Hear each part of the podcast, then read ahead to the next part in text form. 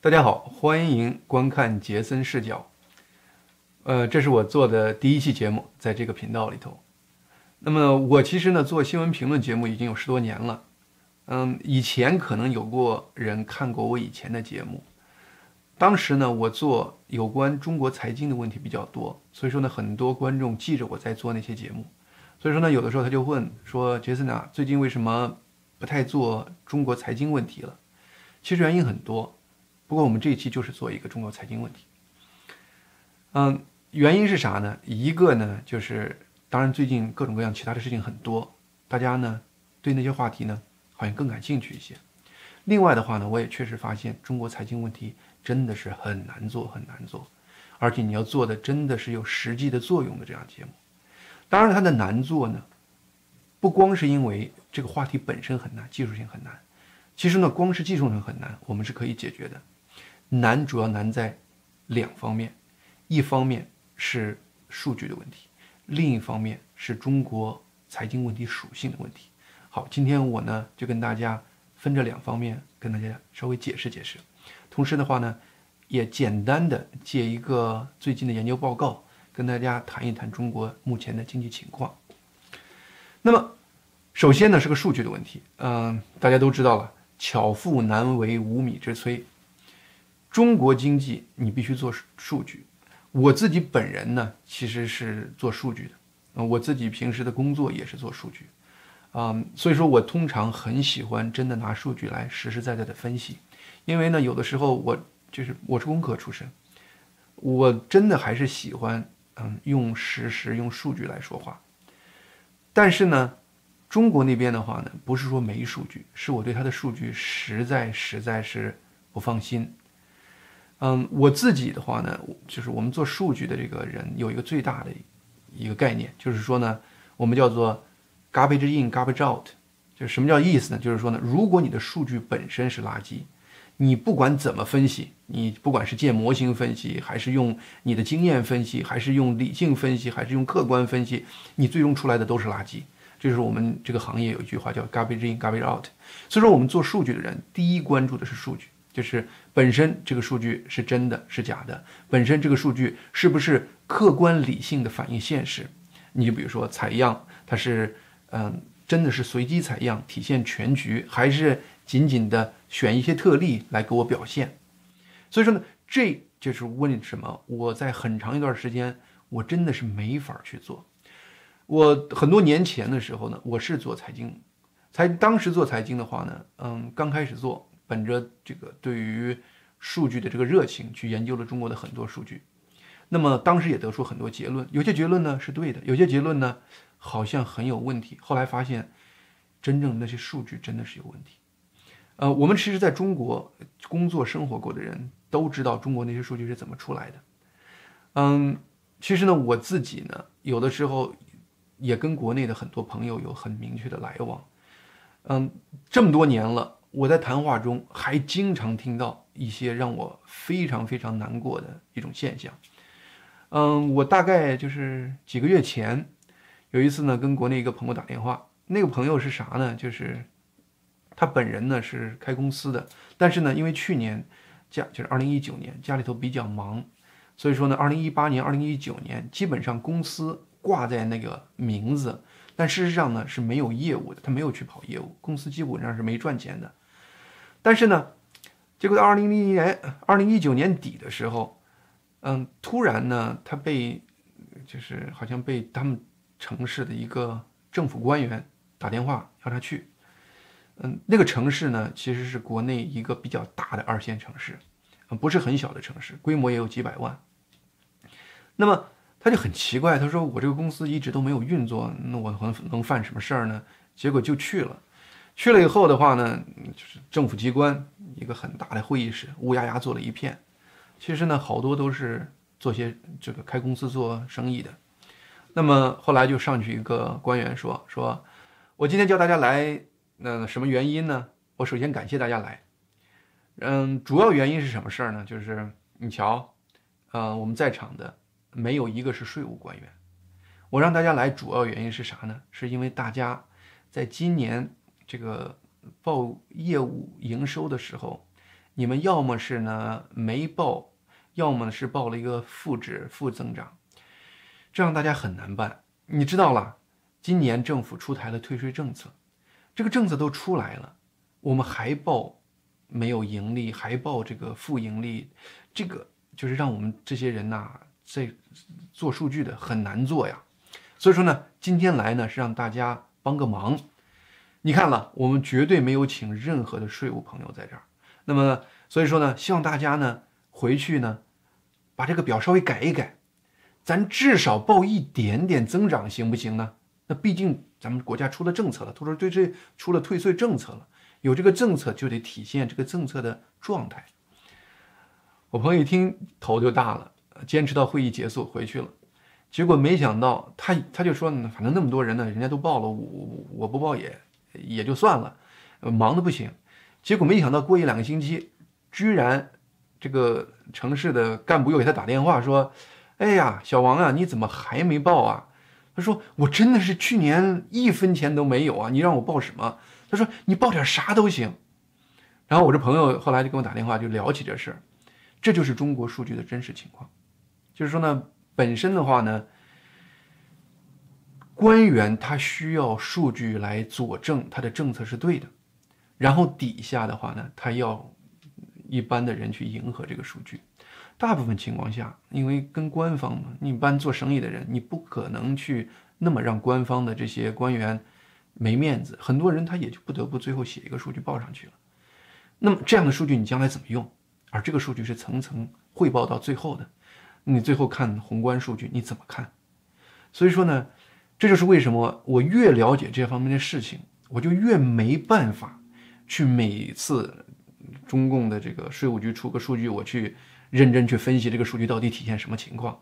我每次想起这样一个这个故事，不是单一的啊，是很多很多这个故事。我每次想到这样故事的时候，我都说我这是干啥呢？明明知道这是垃圾，我在这分析垃圾进垃圾出的有什么意义呢？这是其中一个原因，就是说呢，数据本身让我信不过，我真的是有点静不下静不下心来去分析这个数据。而且我也不相信我分析出来这个东西是对的。再有呢，有人说呢，那网上不是也爆出好多数据吗？那都是网民报的，那跟政府也没关系啊。这一点的话呢，我又有点放不下那种那种偏执，就是说呢，我自己呢总有一个感觉，就是说是网上爆出来的东西鱼龙混杂，就是有的呢。呃，可能是真的，就是确确实实这个人认真做了分析，做了指导，而且是就不是就官方数据，就是他自己做了一些研究，那样的数据呢，真的是凤毛麟角。很多时候呢，网上的数据呢，它有点儿说的难听一点，有点哗众取宠，就是有的时候就是把一些单一的个别现象突然拿出来说是个宏观现象，嗯，某一个地区某一个楼盘的数据拿出来说整个中国楼盘要垮了。我不是说中国的楼业会很好啊，就是物业会很好。我自己其实对中国的整个房地产是不看好的，但是呢，我也不喜欢就是以一个地方一个楼盘的状态来体现整个中国的这个宏观的房地产的概念。而且我们也知道了，中国这边呢水很深很深。中国人呐，他实际上特别特别的在这方面经营。有的时候，你看到一个数据，你都不知道那个数据背后是谁给出来的，而且呢，互相之间，他跟那个数据描述对方之间有什么恩爱情仇之间的关系。就是很多时候，网上的这数据的话呢，我看一看，然后呢，我如果没办法真的佐证，我也没法用。那么总归来说的话呢，中共官方。报出来的数据，我知道那是什么东西，而网上报出来数据很少很少，大部分的话呢，我又没有办法去核实，这就造成了我有的时候做中国经济的话题，我以做数据这个人身份出身的话呢，就非常难静下心来去把它做，就是好像真的去钻进去再分析，因为我知道那个数据就是那回事儿，这是其中一个原因，就是巧妇难为无米之炊这个概念。那么另外一个原因就是中国的经济有它的独特性。我们知道呢，很多人说经济学或者说是英语这方就也也有叫嗯 economics 或者说是商业或者是 finance 等等这样的概念，大家觉得呢是一个可研究的一个概念。嗯，国内呢把这个东西定到文科，在国外其实都是按理科的人去做的。我什么文科、理科，其实说呢就是数学模型了。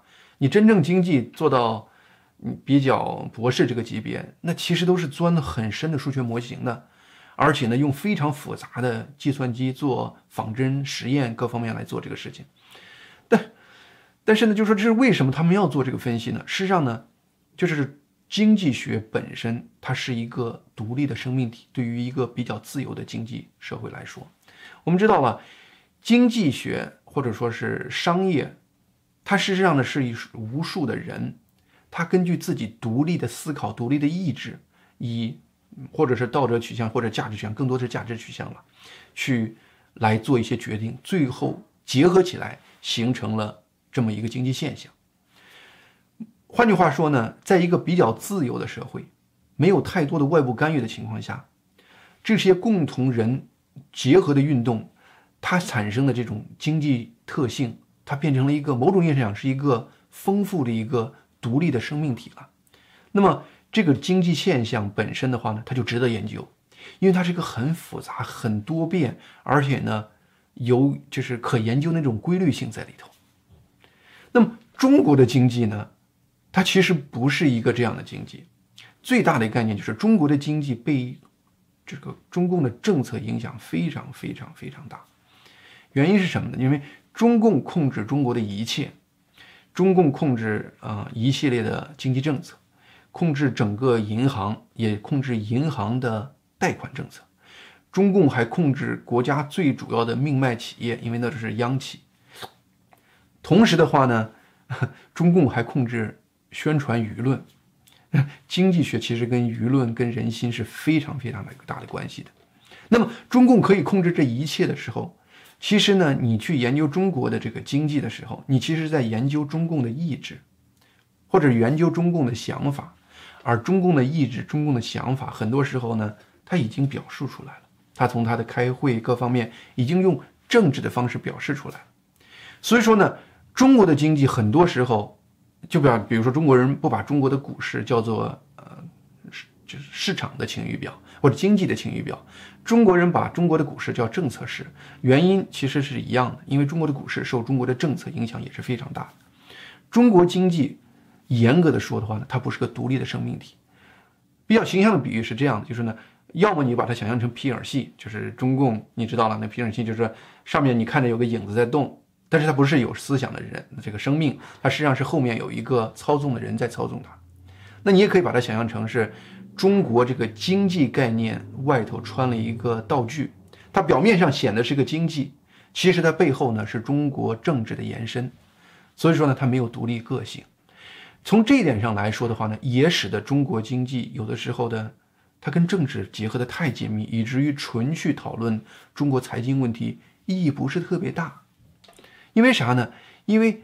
财政问财经问题，它是一个很复杂的，呃，可你尽力可能就是习惯的，你要去量化分析的这样的概念，而且呢，要有一个多输入多输出，呃，互相耦合，它是个系统性的一个概念。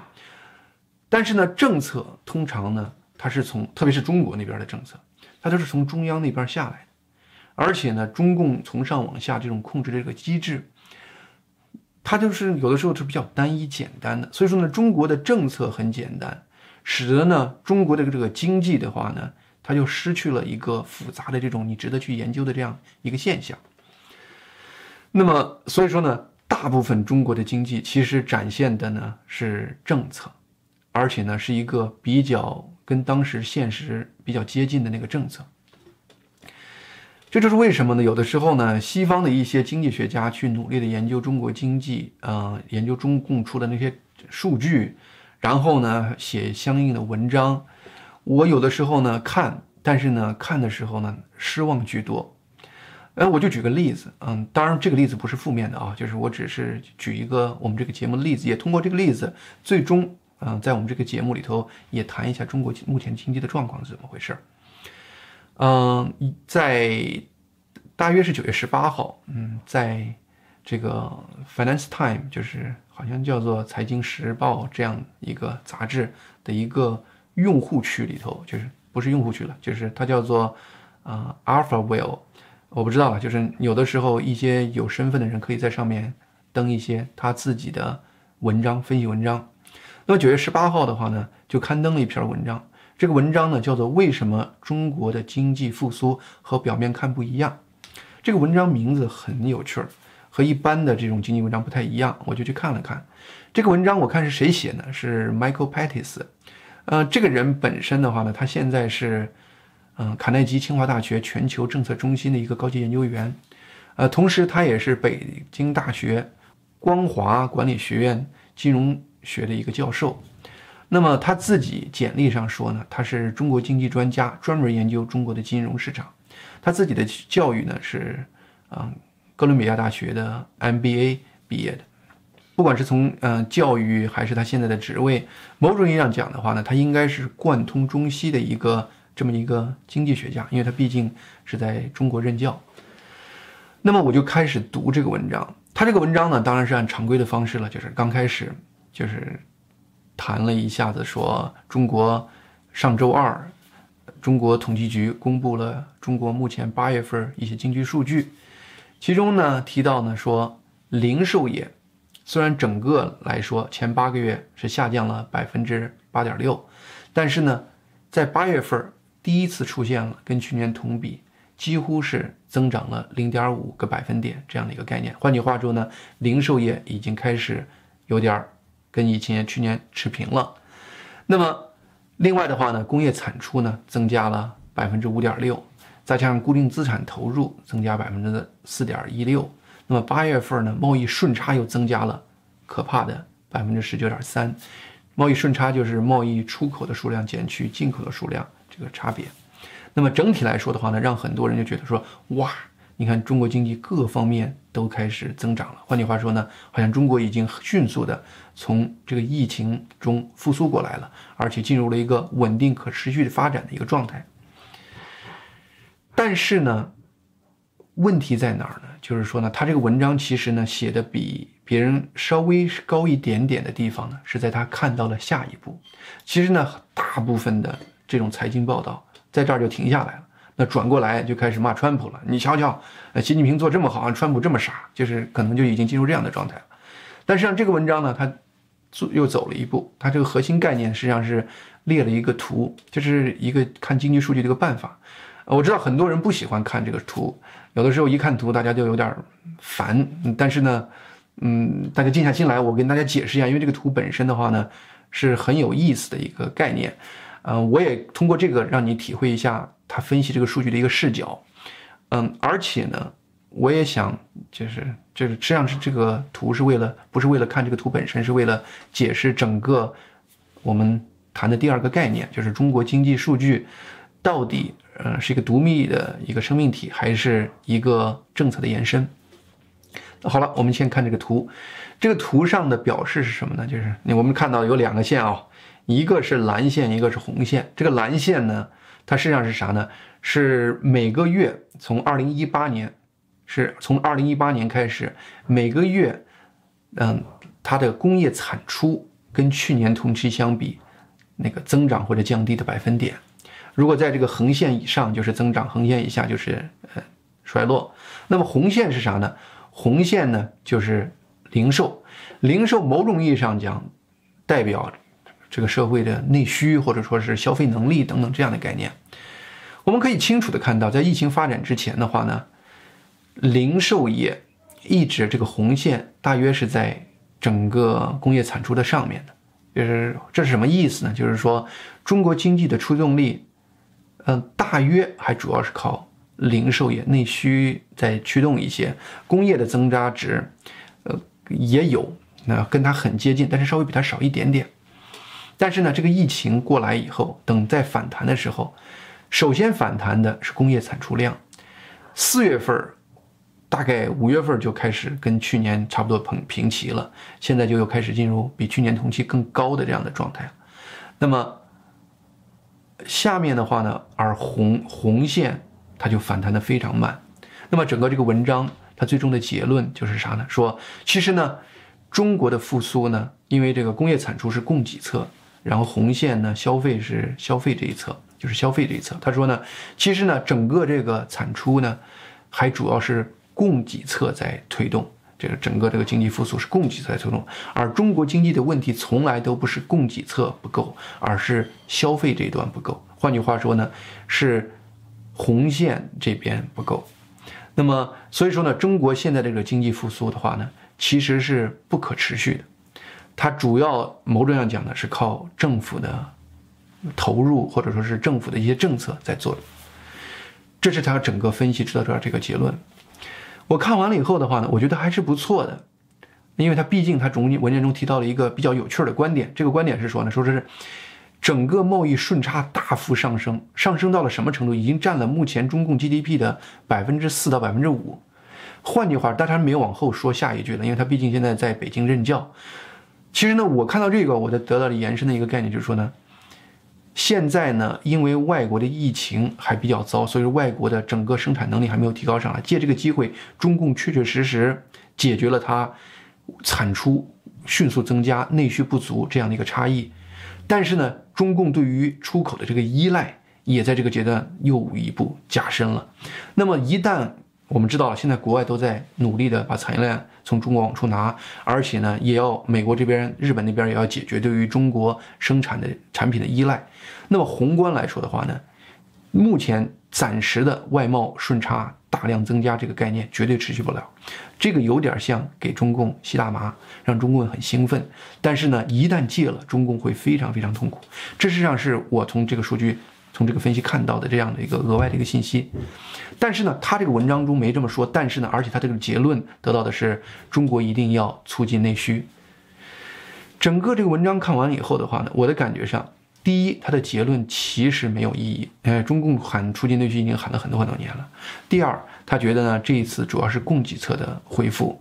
嗯，其实呢有点不可持续性，这一点呢，其实你不用分析这个数据你就知道了。因为啥呢？因为中共这一次在疫情最快结束的时候，中共已经确立了一个政策，就是靠基础建设来进一步推动内需。整个中共一直你他不做这个政策，我都知道他这他要做，因为这是他最会做的轻车熟路能做的事情。所以说呢，我的感觉上就是，而且特别你要看这个曲线，你要看一些细节。在它呃整个是工业产出增长到跟去年增长量差不多的地方的时候，你可以看到那个时间点正好是我们习主席要求大家要复工的时候。这又说明啥呢？就是说呢，我们知道当时网上传了一些消息，就是很多企业他当时还没拿到订单的时候，但是那政府就要求他必须保证用电量各方面不能下来。所以说，他宁可让企这这设备空转，他也在，嗯，就是得把这个政府的要求满足了。那么你可以清楚的看到，这就是，嗯，数据很快从工业产出这个层次，它迅速就达到了去年同期的这个增长状态。这个数据呢是真是假，我们和你们都不知道。但是呢，我知道那个时候确实是习主席让大家复工，而且呢，各地政府要求大家要复工的跟真的一样。嗯，当然了，这个消费侧的话呢，毕竟要让大家掏腰包，很多数据它表面去做还比较那么难。不管怎么说吧，我们就是分析的这两点，就是总结一下的话呢，就是财经问题整个来说，中国做财经问题有两大难点。第一大难点就是数据的问题。第二个难点在于呢，它是政策，它根本它本身没有生命，它是一个政策的延伸。有的时候说说说说就又说到政治上去了，而且的话呢，因为是政策，所以说呢，数据本身呢很简单，就是分析的这个很多结论很简单。你有的时候你拿数据一分析，你说哇，正好展现它的政策，嗯，那有什么意义呢？因为你不知道真的是经济，呃，就是展现了政策，还是经数据做的跟政策相关。所以说，这这这就是我整体的这样的一个一个一个想法。那么，当然了，我也不是说我们以后不做经济这个话题，这个话题我一定会持续的关注，持续做下去的。嗯，我把目前面对的这个问题也作为一个挑战。